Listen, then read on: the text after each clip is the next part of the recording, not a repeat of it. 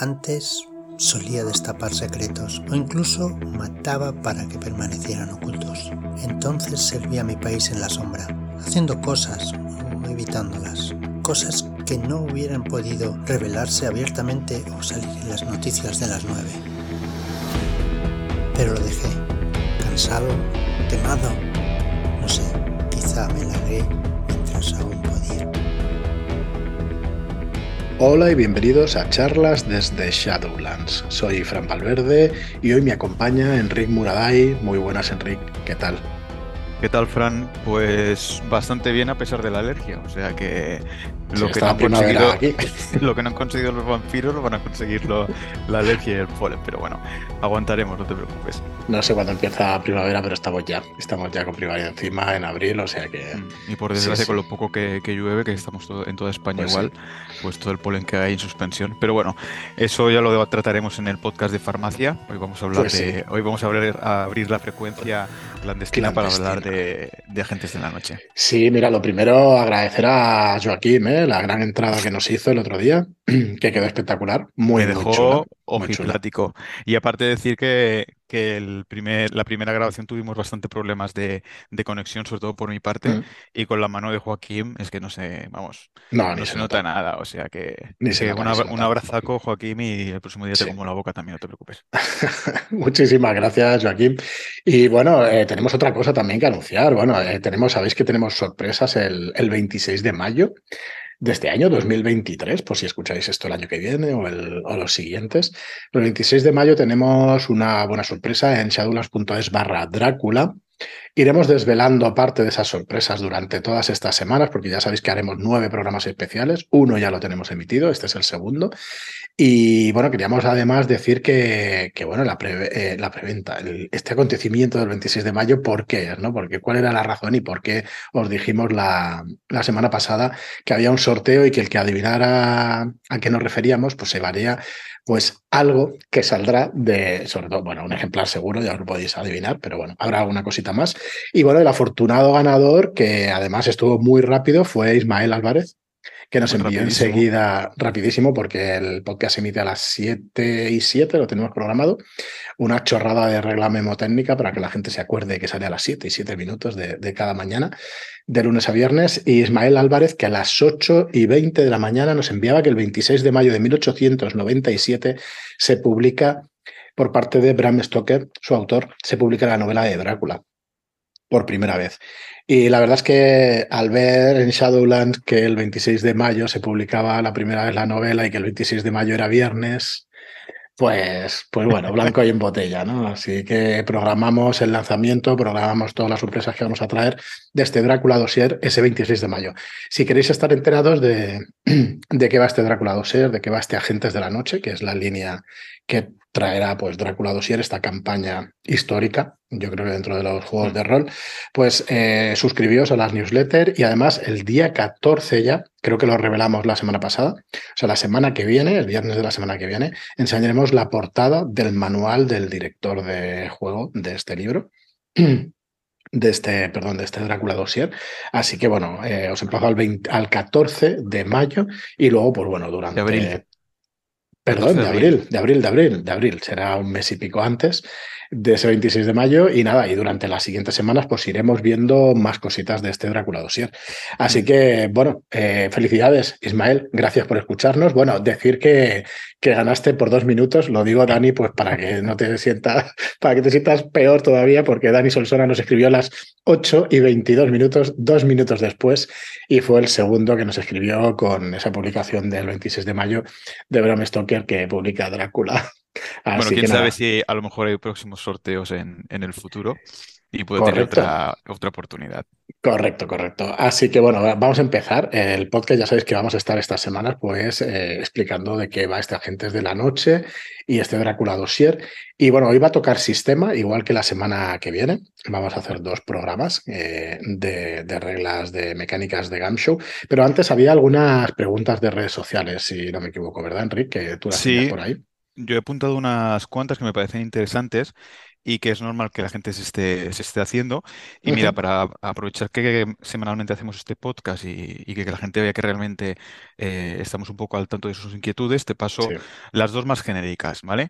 Una sería eh, si este Drácula Dossier va a venir acompañado de lo que en la edición inglesa se llamó el Drácula Unredacted, que es la, bueno, es la ayuda de juego más flipante que he visto en mi vida, que es la novela de Bram Stoker, no solo con anotaciones, que ya explicaremos un poquitín sin hacer spoilers que son esas anotaciones, sino capítulos nuevos, ¿vale? Eso es. Esa sería la primera pregunta. Y la segunda es, eh, ¿qué va a pasar con el, con el básico? Claro.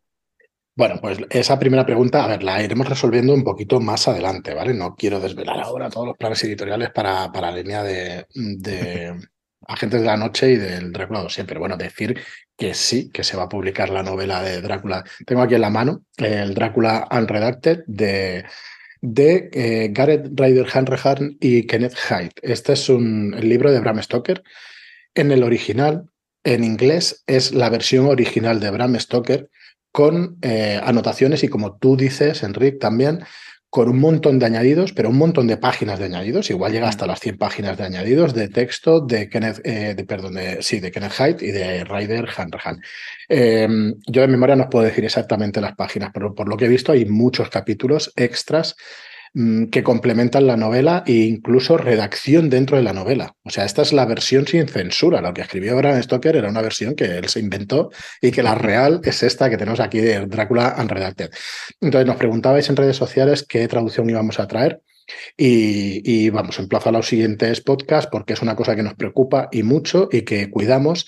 Eh, sí que os puedo decir que el, el director Handbook, el libro del director, de la campaña la está traduciendo Juan Macoronil, que es traductor de juegos de rol, que lleva muchos años traduciendo para diversas empresas, para videojuegos también, pero que yo, bueno, que es conocedor de, del sistema Gamshow, que nos ha traducido ya Cazadores de Sueños de París y que ya muchos años trabajando pues con empresas como Edge y unas cuantas más. Entonces Juanma está traduciendo esto y cuando, eh, bueno, dentro de unas semanas pues revelaremos pues esa traducción de Drácula y el resto de añadidos de la novela, porque hay, como tú muy bien dices, pues anotaciones y hay añadidos a la novela, hay las dos cosas. Así que bueno, ya, y bueno, no olvidemos, lo recordábamos fuera de micro, lo estábamos hablando tú y yo fuera de micro. Esto es una ayuda de juego. Correcto. Entonces, eh, nos tiene que servir para jugar, con lo cual nosotros, cuando editamos rol, lo que hacemos es intentar dar las ayudas y hacer las cosas para que se juegue a rol. Eh, eso no quiere decir que no cuidemos las traducciones porque lo hacemos y cuidamos todo lo que podemos la, edición. Seguro que se puede hacer más y mejor, pero la verdad es que profesionales en la empresa sí les tenemos pues día a día dedicados a, al tema de la edición. Así que bueno, a ver qué tal sale.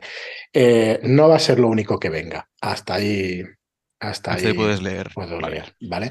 Y luego tenemos también otra pregunta con, eh, con respecto al básico de, Agentes de la Noche.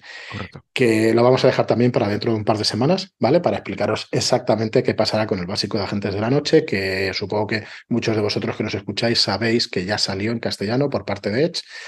Eh, mira, voy a adelantar, sí va a tener cambios el básico, ¿vale? Porque, bueno, me parece que que es lógico, en, pues, decirlo. Shadowlands que, mejoréis o tunéis las versiones originales.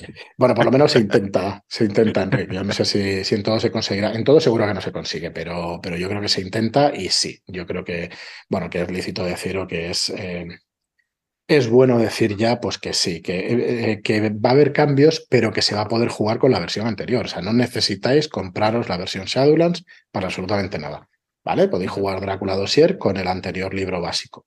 Pero bueno, ya, ya explicaremos exactamente cómo queremos poner eh, pues en, distribución, en tiendas, este Drácula Dossier y esta línea de Agentes de la Noche. Así que bueno. Estas serían las contestaciones a estas preguntas que ya sé que me quedan medias, pero durante las siguientes semanas iremos. Bueno, pero entiendo que al final las respuestas son un doble sí a la pregunta básica que es, ¿vendrá el dos, Drácula Dossier con el Drácula Redacted? En este caso la respuesta es sí y el básico pues lo vamos a tener de nuevo en las tonterías. Importante lo que has comentado de que se puede jugar con la, edición de, Edge, porque en realidad eh, Agentes de la Noche no ha tenido ninguna edición nueva. Eh, rastro, en teoría tampoco, pero sí que salió, si os acordáis todos y todas, en la caja de Mentiras Eternas, un adendum, ¿no? Era un, un, cuadernillo con aclaración de reglas y con reglas ampliadas. Eso sí, si no me equivoco, Fran, en Shadowlands lo que hicisteis fue integrarlo en, el, en, la, edición que habéis publicado vosotros del rastro. Con agentes eso no pasaría porque no hay reglas nuevas ni hay nada, nada, nada parecido.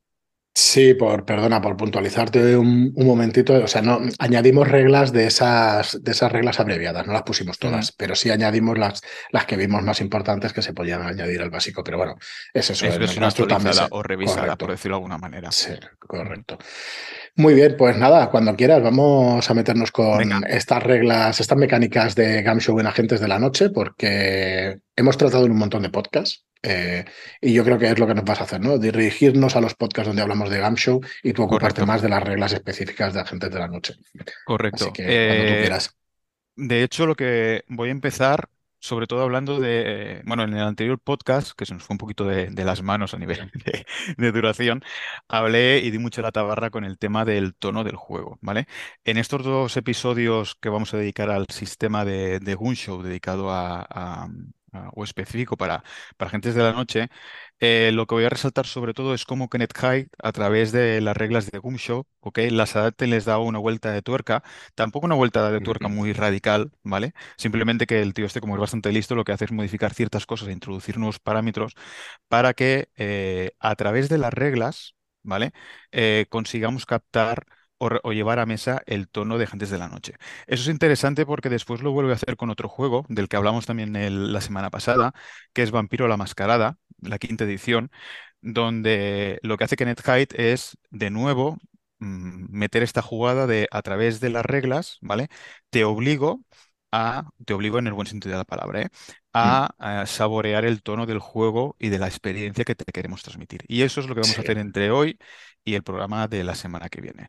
Entonces lo hemos dividido en dos y hoy vamos a hablar sobre todo de los cuatro estilos de juegos que propone Kenneth Hyde y de la creación de personajes. Lo vuelvo a decir, no vamos a entrar en detalle, simplemente os vamos a, eh, a ilustrar un poquitín sobre los cambios que hay y sobre esas mecánicas más de espías que, incluye el juego.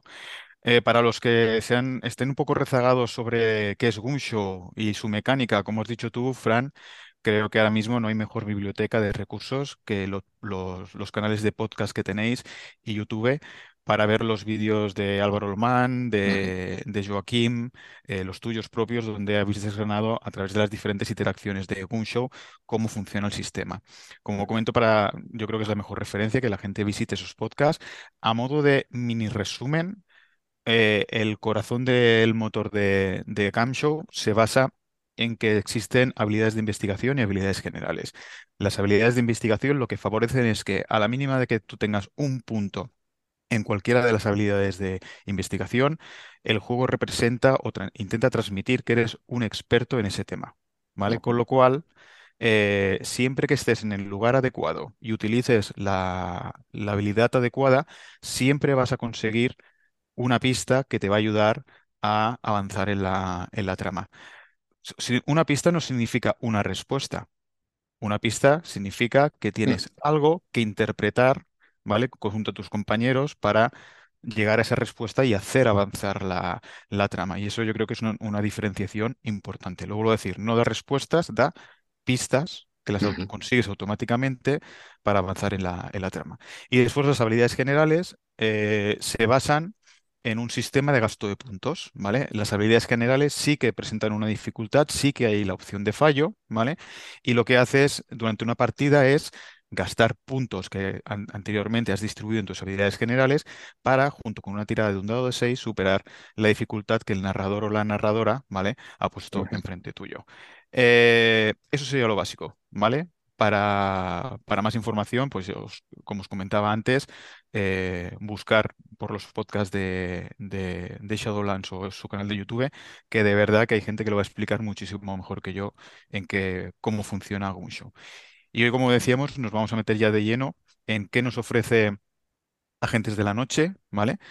Eh, y cómo lo hace, que eso es lo, lo importante. Pues mirar, eh, en el anterior capítulo comentábamos que Agentes de la Noche es un juego de espionaje y de vampiros, ¿vale? Kenneth High cuida mucho estos dos elementos durante toda la transición del, juego. De hecho, tenemos el libro dividido en dos secciones, una para agentes, es decir, para los jugadores, y otra para, para vampiros, que van a ser eh, la némesis de los jugadores y que van a ser llevadas por, por el director o la directora. Entonces, eh, ya solo iniciar el libro eh, Kenneth Hine nos habla de cuatro estilos de juego, que a mí me gusta llamarles también cuatro tonos de, juegos, que son combustión, envite, polvo y reflejo. Son cuatro descripciones de juego que ahora os voy a pasar a, detallar un poquito más, que al final tienen impacto sobre las mecánicas del, propio juego, ya sea a la hora de crear personajes o a la hora de limitar o no ciertas habilidades o recursos, ¿de acuerdo? Yo no sé, discúlpame, Henry, pero, no, cuando... las veces que necesites. Es que yo quiero hacer énfasis en una cosa. Eh, Kenneth Haidt es el autor de este juego y es el, el responsable de hacer la quinta edición del juego más importante después de Dungeons and Dragons, probablemente. Bueno, tenemos la llamada de Tulu por ahí. Correcto, está en pelea con la llamada de Tulu. La llamada de Tulu, por supuesto, es, no me la mejor. No me la toques, no, porque además es mi juego preferido, así que, no, que en eso no me escondo pero yo creo que es de los más importantes de la bueno, que es de los más importantes de la historia del rol, sí, mm, indiscutiblemente. Sí, y una persona encargada de la quinta edición, ostras, para mí ya son referencias suficientes. Sí, y, lo comentaba en el capítulo anterior, que mm. entre la turra que os metí hubo un momento que se me fue la cabeza y, y empezamos a hablar tú y yo de que ostras, que Pelgrim en su plantilla tenga a Kenneth Hyde, Robin DeLo, que Robin DeLo, si Kenneth Hyde es importante, Robin DeLo es aún más importante, y no solo por lo que ha hecho con Pelgrim, sino bueno, tiene una carrera dedicada al juego, o sea, es una pasada. Y después le sumas a, a, este triunvirato al amigo Gary El, el, becario, ¿no? El becario. Porque vamos, es pues alucinante. Eh, bueno, eh, una sorpresa para ti, Enric, muy probablemente, no sé si te lo he dicho fuera de micro y eso, pero ayer pudieron escuchar los oyentes, las oyentes, eh, una entrevista de Álvaro Loman precisamente a Gareth Ryder Hanrahan que le hizo para el podcast y que hay un resumen y que está también con la voz de Joaquín, pues encima de la de Hanrahan, pues traduciendo. Y esto no es broma, iros al podcast, está Álvaro Lomán pues entrevistando a Hanrahan y la verdad es que orgullosísimos y contentísimos de tener a, a un monstruo del rol como es Hanrahan. Y es lo que tú dices, los tres, o sea, me parece, o sea, uno de nuestros sueños es juntarlos algún día en Barcelona. Así que bueno, a ver, algún día. Yo creo que deben estar más que abiertos y sobre todo sabiendo lo que estáis haciendo con, con sus juegos y sus líneas. De hecho, eh, no sé si podemos hablar de, entre, de cosas de bambalinas que tú me has explicado, pero me comentaste que Gareth flipó con la edición de esos terroristas cuando se la llevaste al hotel. Bueno, yo estoy súper contento de eso, de conocerlo. Y ahí en la entrada del hotel estar mm, pasando hojas con las ilustraciones de Marlock y su mujer diciéndole, bueno, Gareth, que vamos para la habitación, que ya es tarde porque venían a un festival y eran las nueve y media, las diez de la noche y él mm, pasando las páginas y, le gustó muchísimo. O sea, que mm. súper contentos con, con algo así como podéis imaginar. Bueno, perdona, eh, que quería hacer el inciso de eso porque yo es que creo, no sé, eh, son históricos del rol, lo van a ser durante muchísimos años. Correcto. Porque, están haciendo cosas espectaculares, además. Mm. Y déjame romper una lanza hacia todos los autores y autoras que tenéis también en plantilla. Quiero decir, mm. eh, ya lo dije el otro día y lo vuelvo a repetir, eh, estáis dando oportunidad a gente que no tiene nada que envidiar a, los autores que nos encontramos en el extranjero. O sea que aquí hay que seguir picando, picando piedra. bueno, mira, yo lo pensaba cuando estabas diciendo tú antes el sistema de investigación Gamshow. Lo que pasa es que como es una cosa un poco polémica, pues mira, pero ya que dices eso, voy a volver a recordar a Cero y que él cuando, entre comillas, da una pista, mm, cuando jugamos a la llamada, tampoco nos hace tirar para conseguir una pista, pero te la da, te da la pista, te dice lo que has averiguado, pero ni de coña vas a averiguar tú o vas a saber. Eh, eh, luego tienes que unir todas las pistas y tienes que unir el camino. O sea, esto es una filosofía de juego, eh, mm, es una filosofía de juego, va más allá del sistema Gamshow, ¿no? Que, que, es una cosa que también querría decir, que, que Gamshow lo interioriza, lo hace suyo de alguna manera, lo coge y lo hace suyo, pero en realidad eh, está en todos los juegos y en la manera de jugar, por ejemplo, de, cero, pues pasa mucho, ¿no? Que estás muy perdido y es eh, la típica frase que se dice en todas partes, en la narrativa en general, en las novelas, películas y series y todo eso, te dicen, si no sabes lo que está pasando es que todavía no tienes la suficiente información. Correcto. Y, va por ahí, va por ahí. totalmente por ahí. Por supuesto que después está la, habilidad del director o directora de, hmm. echar un cable a los, los, jugadores, pero sí. Y mira, ya que hablas de Abraham, Castro Cero, eh, y esto lo comentamos hace mucho tiempo, yo diría que incluso años, porque fue cuando estábamos promocionando eh, el tema de esos terroristas.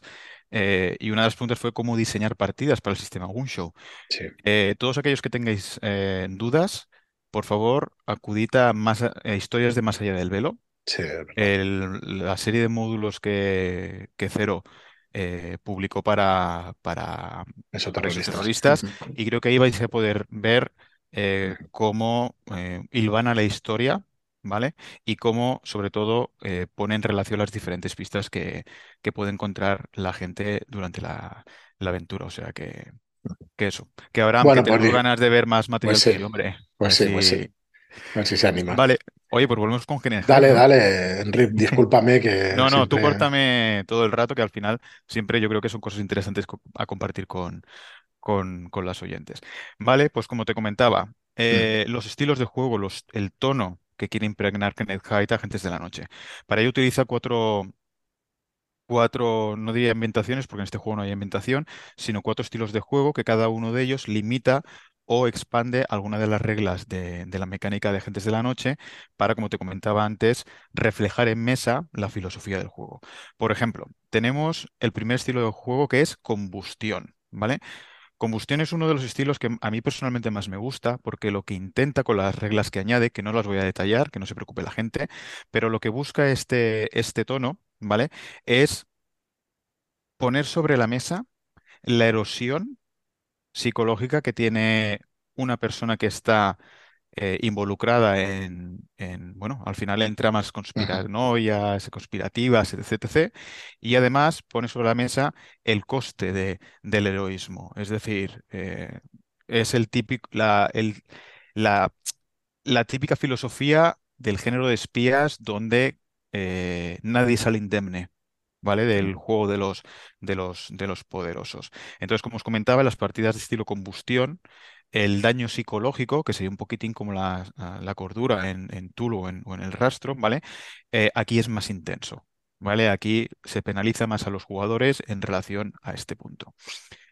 Después tenemos un poco lo contrario, que sería el estilo envite, ¿vale?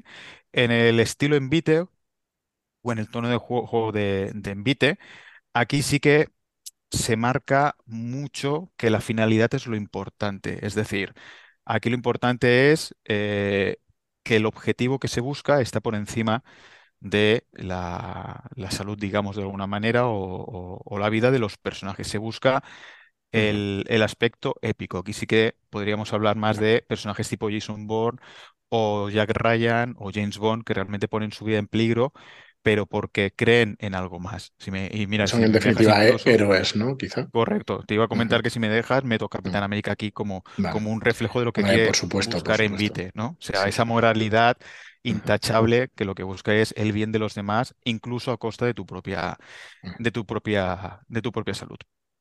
Después tenemos el estilo polvo. El estilo polvo es aquel tono de juego que intenta replicar las series de espías más realistas en el sentido que los personajes no tienen tantos recursos, tanto tecnológicos como propios, ¿vale? Y hace que sean un poquitín más humanos.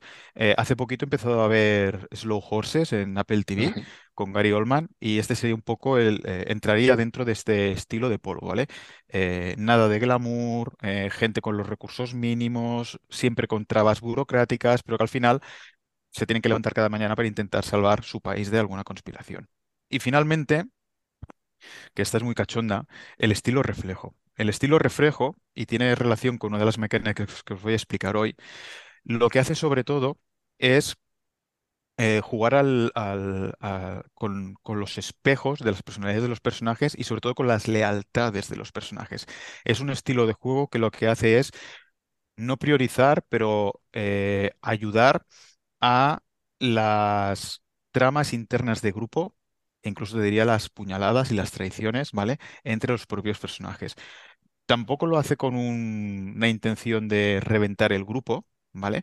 Lo hace con la intención de transmitir lo que hemos visto en muchas series o películas, de que uno de los personajes al que más cariño le tienes, después resulta que es uno de los, eh, de los malos, o en este caso, y como decíamos en el anterior programa, simplemente busca eh, cumplir con sus objetivos. Por eso decíamos antes que eran a veces los, los, personajes de gente de la noche, según el estilo que le pongas, pueden ser ni blancos ni negros, muchas veces son grises, ¿vale? Y el estilo reflejo es lo que, es lo que busca.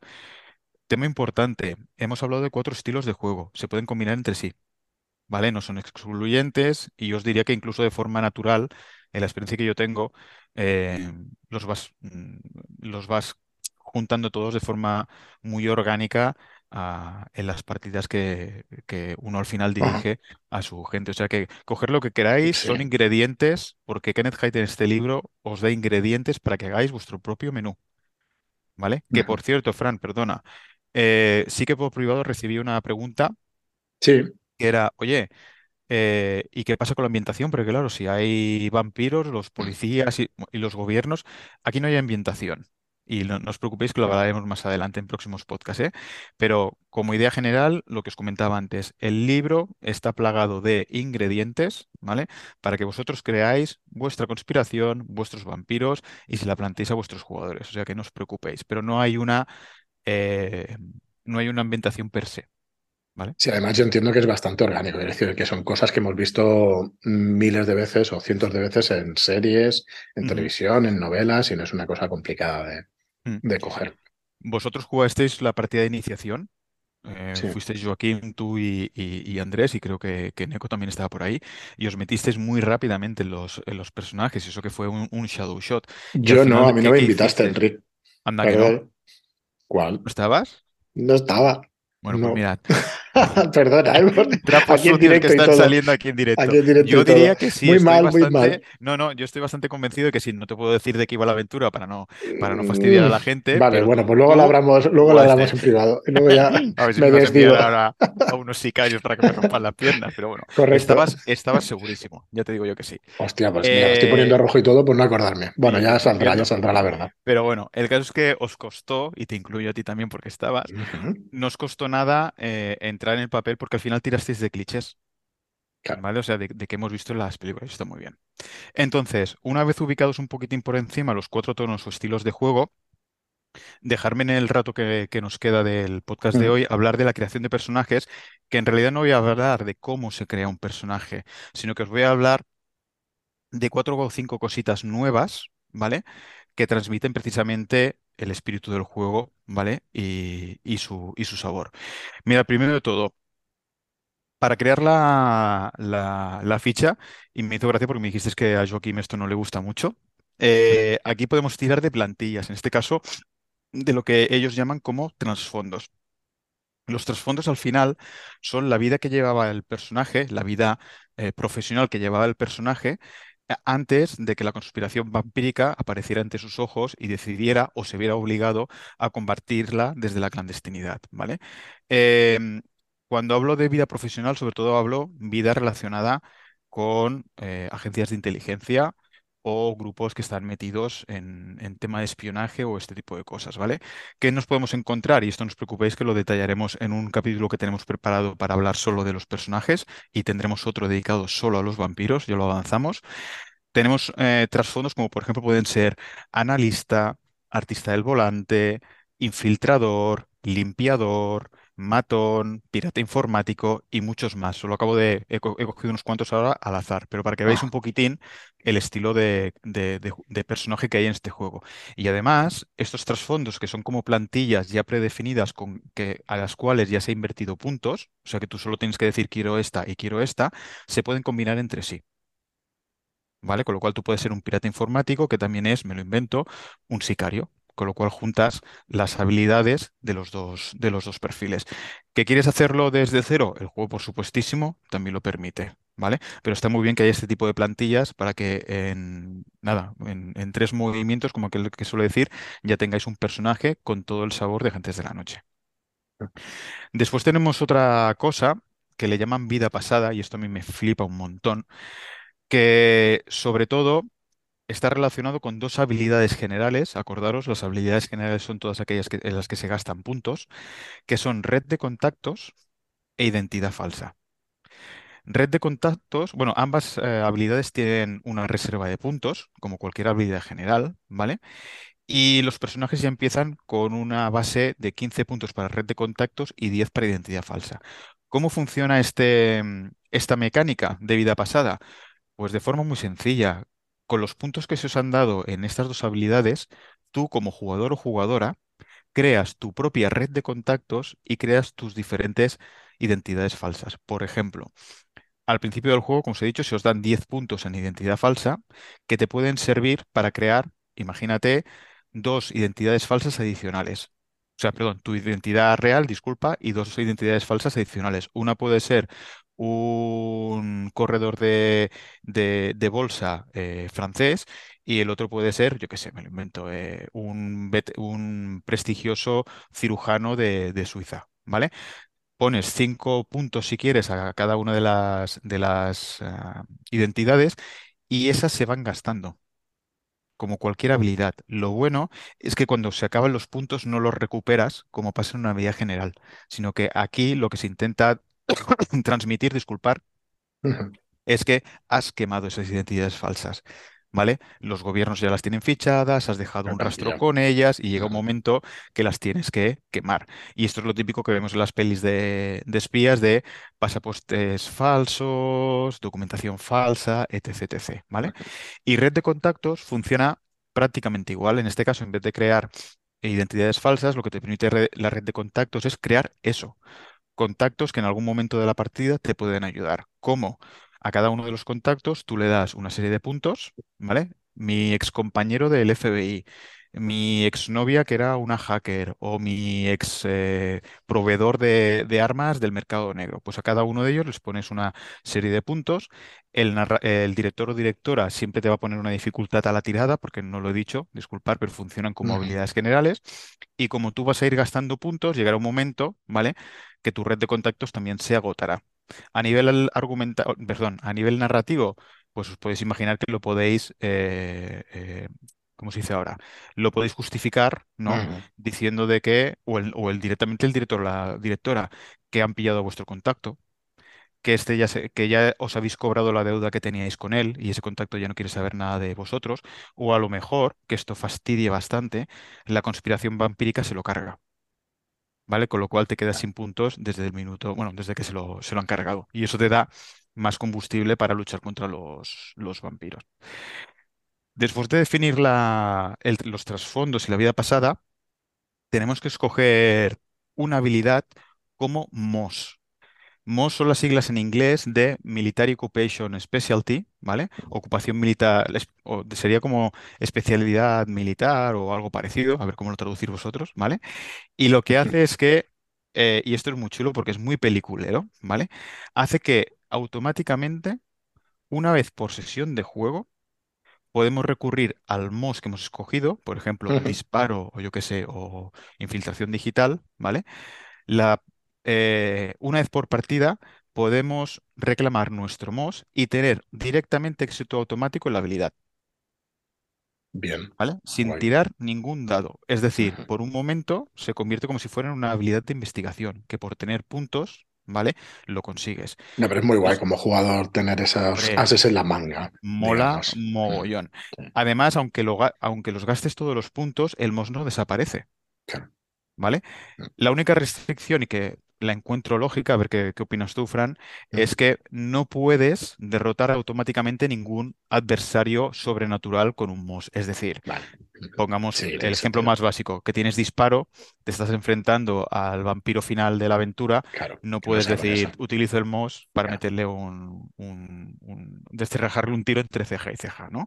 Pero bueno, para el resto de cosas, mola, mm. porque recordemos que en un show en general los personajes están por encima de la media. Sí, son muy capaces. ¿vale? En, creo que en Fear Itself. Excepto, eh, excepto en Fear Itself, que sois está hecho. mundanos, ¿vale? Pero está hecho por un propósito narrativo, que es el, transmitir el, terror. Pero aquí recordemos que pues, son agentes de élite. Y si los personajes ya son, entre comillas, muy competentes en el rastro, en esos terroristas, aquí os puedo asegurar que nos vamos a un nivel superior. Y eso lo veremos la semana que viene cuando expliquemos las habilidades y las guindas, ¿vale? Otro tema interesante.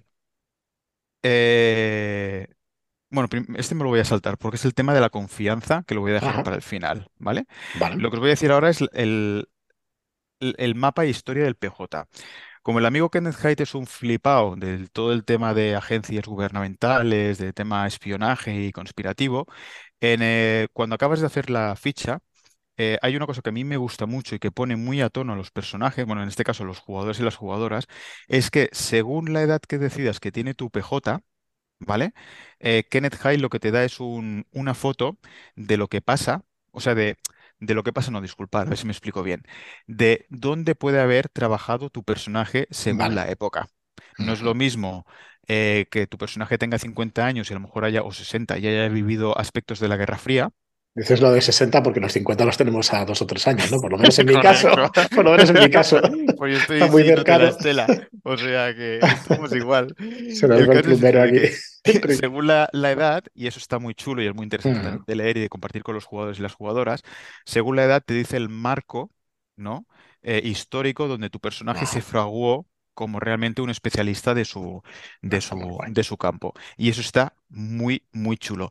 Yo os tengo que decir que por experiencia propia, siempre que llego a este punto, normalmente la gente modifica cositas de su ficha porque quiere hacerla cuadrar, ¿vale? con, ese... Mm, correcto. histórico, eh, digamos. Mm. Correcto. De hecho, os diría que este punto que está al final de todo de la creación de personajes, eh, moverlo al principio, porque puede ayudar a definir muy bien eh, el retrato del personaje que quiere el jugador o la jugadora y ayudará, por supuestísimo, a, su creación. Y ahora, Fran, sí que ya voy con lo último. Hoy habíamos dicho que sería un programa más, más contenido, que es el tema de la confianza que os he comentado antes, que me flipa mucho, ¿vale? En la creación de personajes eh, se tiene en cuenta lo que os he comentado antes de eh, esa sensación de conspiración y de doble cara que puede tener un o sufrir un personaje. En este caso, Kenneth High lo que hace es sacarse de la manga una, una mecánica muy sencilla que es la de la confianza. Cada personaje empieza eh, la partida con cinco puntos de confianza. Tres de ellos los tiene que, que asignar a otro personaje, a otro PJ, en el que crea ciegamente. ¿Vale? Uno a otros dos eh, PJs, ¿vale? Que en los que confía, pero a lo mejor no tanto. Y finalmente, cero puntos al que menos confía, ¿vale? Entonces, el jugador, el que acaba de repartir los puntos, también se tiene que apuntar los puntos que otros jugadores le han confiado a él. ¿Vale? Es decir, imagínate, Frank, que yo a ti te doy tres puntos y tú que eres un mamonazo, a mí solo me, das cero. Ah, ¿vale? bueno, si es uno. ¿vale? Venga. Pues el caso es que eh, nosotros de esta manera ya sabemos la red de confianza que tiene el grupo, que eso para el, director o la directora también es una semilla de aventuras que te cagas, ¿no? Porque puede utilizarlo en las, en las aventuras. Entonces, durante una partida, un personaje puede gastar puntos de confianza que le haya otorgado otro compañero, ¿vale? Para eh, añadir un más uno a cualquier tirada. Es decir, en el ejemplo que te he puesto, tú podrías utilizar los puntos que quisieras de la confianza que yo te he dado a ti, recordemos que te había dado tres puntos, para gastarlos en una tirada. Y siempre se ha de declarar antes de tirar. ¿Vale? Pero ¿qué pasa si convertimos la confianza en traición? ¿Vale? Pues esto también lo recoge el, sistema. De hecho, tú si me quieres putear porque quieres conseguir un, objetivo que el grupo desconoce y que a lo mejor te lo ha asignado el director de juego dentro de la historia, ¿vale? Eh, puedes utilizar la confianza que yo te he dado en puntos de traición, ¿vale? Y eso hace que cada punto de traición que me coloques a mí, ¿vale? Me da un menos 3 a las tiradas que yo haga de habilidades generales o directamente me anula una de mis habilidades de investigación. O sea, me parece algo chulísimo, ¿vale? Mm. Y eso, por supuesto, al final se acaba enterando el, la víctima, ¿no? Digamos, de esta, de esta traición, con lo cual... Eh, muy guay. Es muy guay. Pero es que aparte, Kenneth High, que yo creo que estas cosillas le molan que te cagas, el meter un poquito de salsa picante en las partidas, cuando hay lo que se denomina una escena de traición, es decir, donde se destapa un poco las intenciones de ese personaje que utiliza los puntos que le han dado, pero para su propio beneficio, ¿vale? Y contra el grupo, eso es importante, el traidor o la traidora es la única persona que puede utilizar su MOS.